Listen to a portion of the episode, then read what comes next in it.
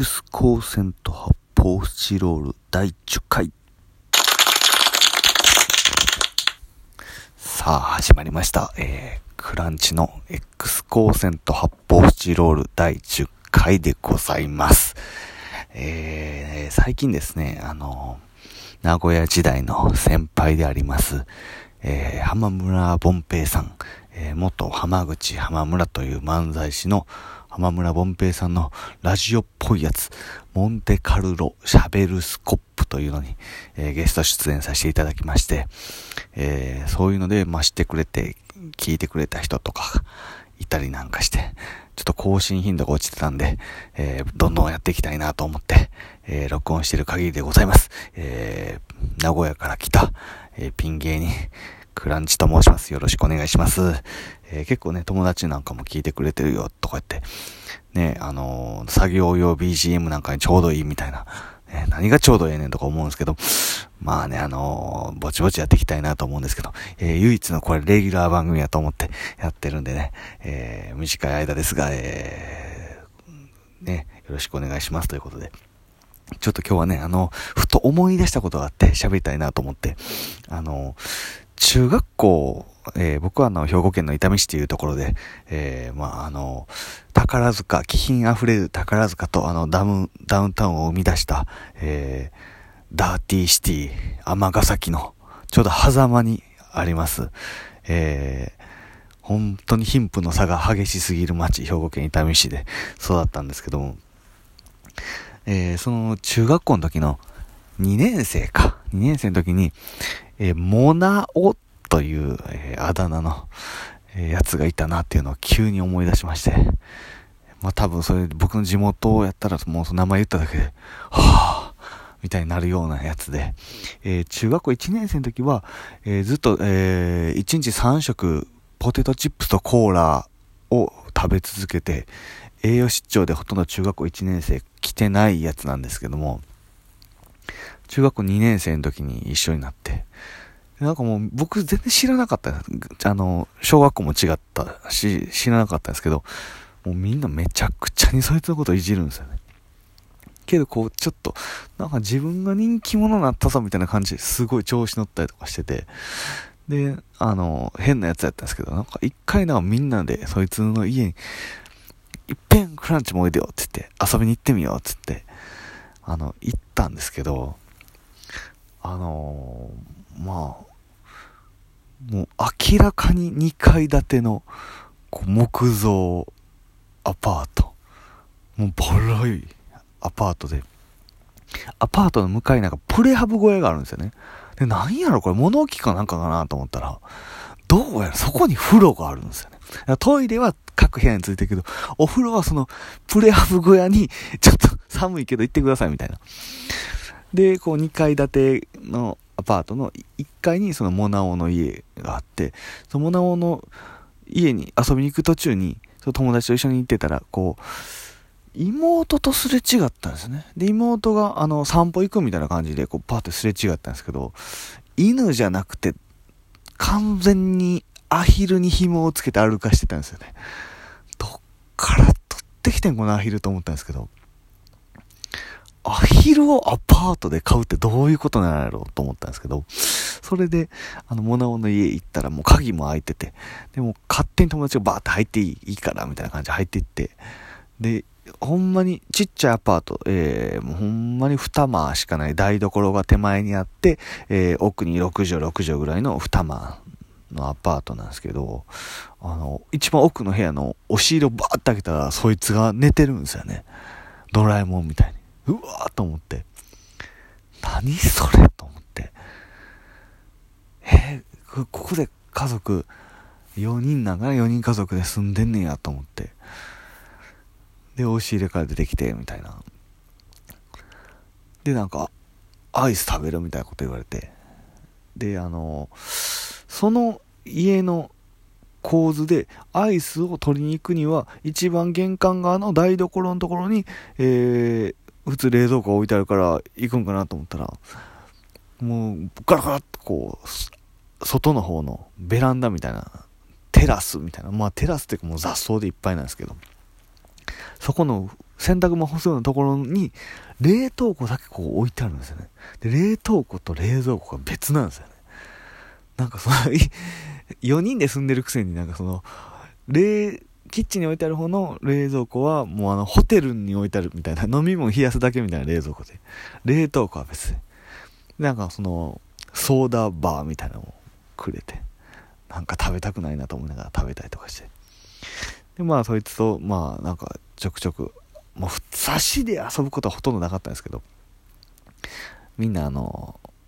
遊んだりとかしてたんですけどある土曜日の朝にあのそいつが電話かかってきまして「クランチ」って言って「ちょ頼みがある」と「何?」って言ったら「あの1000円貸してくれ」って言うわけですよでなんでって言ったらあの朝の折り込み広告の中にユニクロの宣伝、そう、当時ユニクロができたってぐらいの頃なんですね。で、ユニクロの広告が入ってて、なんかアディダスのキャップが990円で売ってたから、それがどうしても買いたいみたいな。いや、知らんしってなって、ほんまに。なんで俺がそれ、しかももうその頃僕中学生ですけど、あの、月500円しかお小遣いなかったですし、あの、なんでそんなもん貸さなあかんねんみたいな感じになって、電話切った記憶があったんですけど、なんかそのガッツもすごいなとか思ったんですよね。その、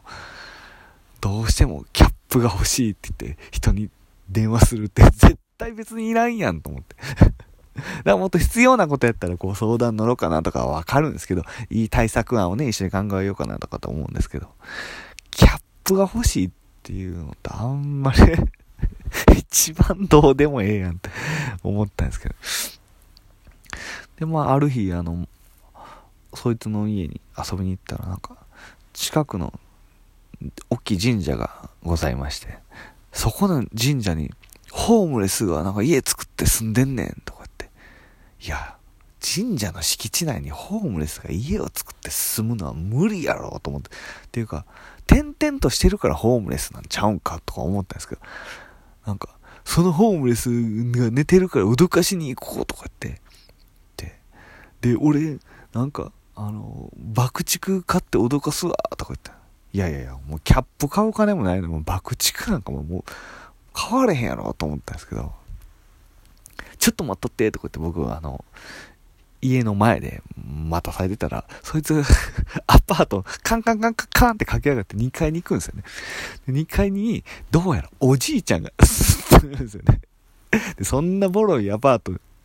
親子3代で住むなよと思ったんですけど、ああ、だからおじいちゃんも金持ってないんか、みたいな、それも一瞬で分かったんですけど、おじいちゃんが、なんやみたいな。